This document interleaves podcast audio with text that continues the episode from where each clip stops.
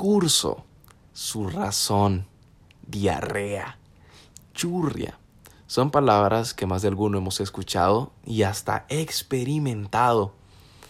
Esto es un fenómeno que se debe al hecho de consumir comida en mal estado o hasta cierto punto callejera.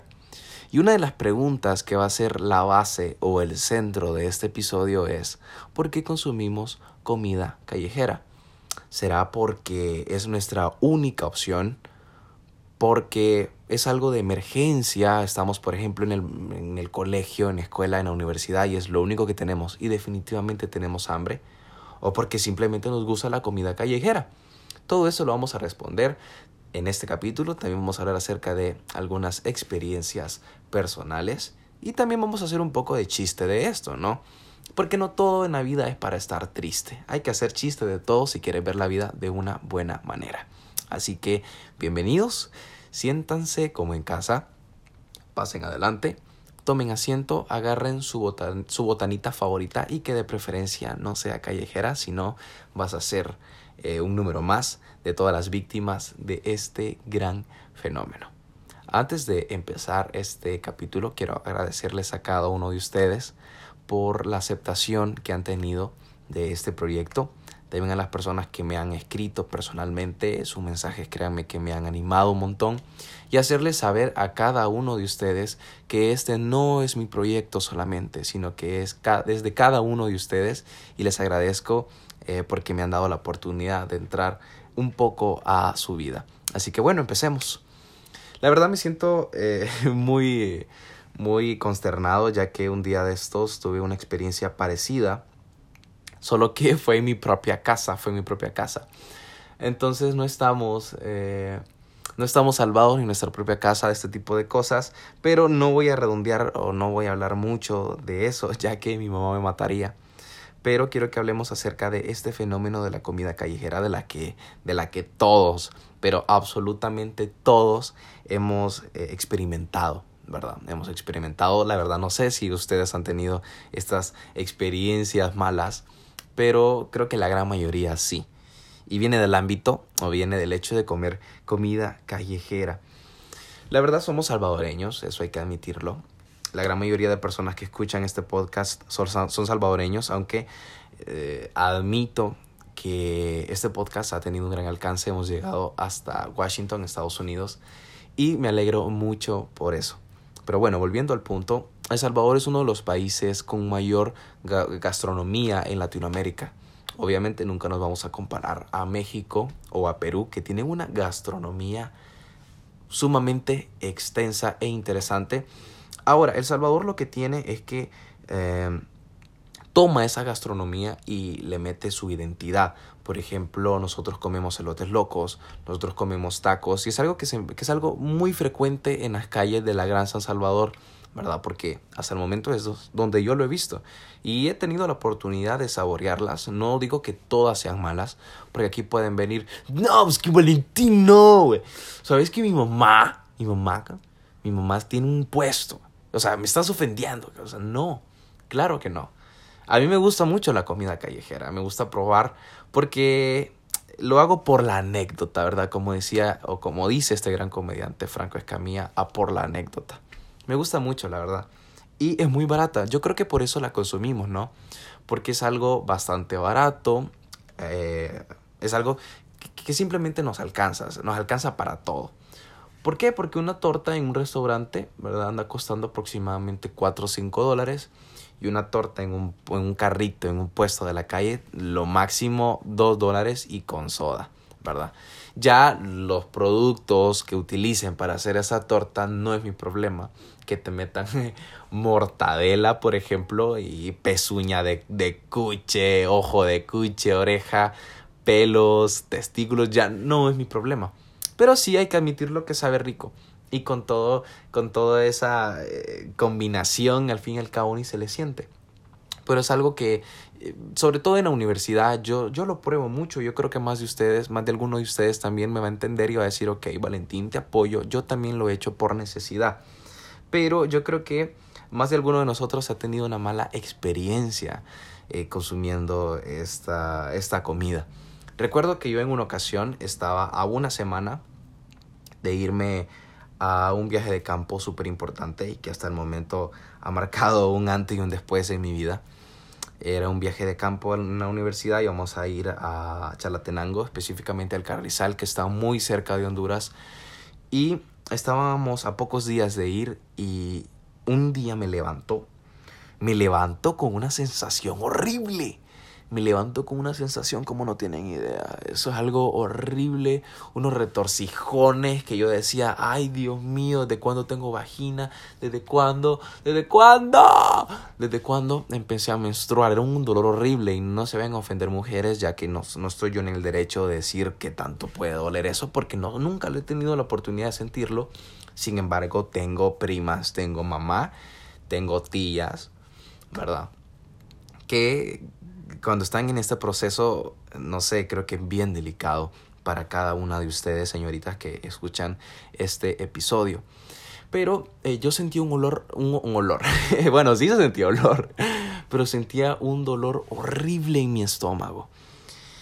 Y bueno, yo daba vueltas, le daba vueltas a mi cuarto, eh, le daba vueltas a mi cabeza también y me preguntaba, ¿qué pasó Valentín? ¿Qué fue lo que en realidad hizo que, te sintieras así? Y empecé eh, a, a, revisar mis, mis recuerdos. Desayuné en mi casa, no hay problema. Y dije, mm, no almorcé en mi casa. Hmm. Y me acordé que casualmente ese día almorcé en la universidad. ¿Y saben qué almorcé? Carne. Almorcé carne. Señores y señoras, yo les soy sincero. Creo que si no es la carne del estadio, si no es la carne de su restaurante favorito, si no es la carne que preparan en su casa, no les recomiendo que coman carne afuera, ¿verdad? O si no es la carne de las tortas del zarco, ¿verdad? Que son muy ricas, les recomiendo que lo vayan a probar. Está por la tecnológica. Yo creo que eso es lo malo. Está eh, casi enfrente del cine Darío, ¿verdad? Que hasta hace poco me di cuenta el verdadero propósito del cine Darío, que posiblemente en algún podcast los hablemos. O hablemos de, de, esa temática del cine Darío. Pero bueno, probé o, compré una, una, una torta, se le podría decir así, una media luna, una media luna la compré y era de carne. Desde el momento en que la vi dije, ok, está bien, una media luna de carne, me dijeron que si la quería de res o de cerdo y yo dije, ay, ay, ay, bueno, res, por si acaso, uno nunca sabe. La pedí de res, eh, yo la veía fresca, yo la veía fresca. Sin embargo, yo creo que ese es un local que envuelve las cosas en plástico, ¿verdad? Pero si no se venden, creo que las tienen el día de mañana y mismo. Yo la verdad no sabía hasta que una persona me dijo, Sí, ese es su modo operandi. Si ellos, si ellos no venden el día de hoy, mañana lo ponen de nuevo y hasta que se vaya todo, ¿no? Entonces eh, no me importó, yo tenía hambre, recuerden que cuando todo, eh, cuando, cuando uno tiene hambre todo sabe rico, la compré, la consumí, les admito no me gustó en absoluto, pero yo creo que era más el hambre, ¿verdad? Que, que mi fino gusto por la comida, ¿verdad?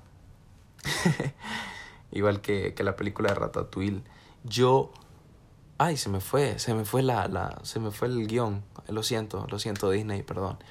Pero al final me la terminé comiendo y, y, en la noche como que me empezó a dar un poquito así de, de ahí te voy, papá, ahí te voy, cuidado que mañana vas a orinar por las nalgas. Me yo, ya no sabía, no sabía en absoluto.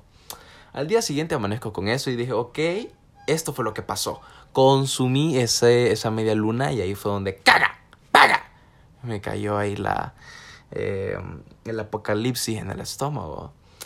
Y bueno, la cosa es de que ah, me levanté súper mal, fui como seis veces al baño y lo peor que yo creo que no al fin y al cabo tus nalguiquis no son las que sufren, sino que, los que las que sufren en realidad son tus piernas. Porque eso de estar sentado en el inodoro es súper, súper malo para tus piernas, se te duermen, eh, es súper feo y es una sensación bastante, bastante horrible, sobre todo lo de los retorcijones, que es un dolor horrible, horrible, horrible. Eh, le digo a mi papá, papá, sinceramente, porque yo voy en, en bus. Sí, ¿verdad? Se lo cuento aquí como secreto. Utilizo bus para ir a la universidad. Tercer mundo. Tercer mundo. Recuerden que voy a la Universidad Nacional, tampoco voy a la Universidad Centroamericana, José Simeón Cañas o a la Matías, en donde cada uno llega con su carro. Eh, paps, paps, creo que me podrías prestar el carro, por favor, paps. Es que mañana tengo que ir a la, universidad, güey, y tengo que llevar unas cositas. Y sabes que no me gusta andar en bus, ¿no? Paps, porf.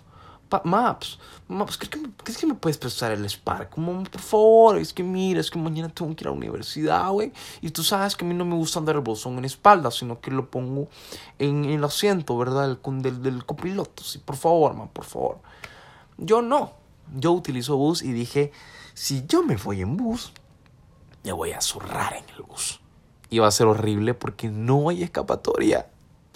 Yo viajo en la ruta no sé si en la peor ruta del Salvador o qué, pero esa ruta, o sea, no es la 44, ya te digo, la 44 no es, papá.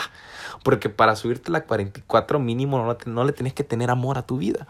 Entonces yo dije, si yo me subo a este bus, que es muy estricto, que si no estás en la parada no te para, que si, que si, no que si esa no es la parada no te bajas, súper estricta. Este, este chamaco no me va a querer bajar en, ¿qué? En, en El Salvador del Mundo, por ejemplo, para ir a un call center, ¿verdad?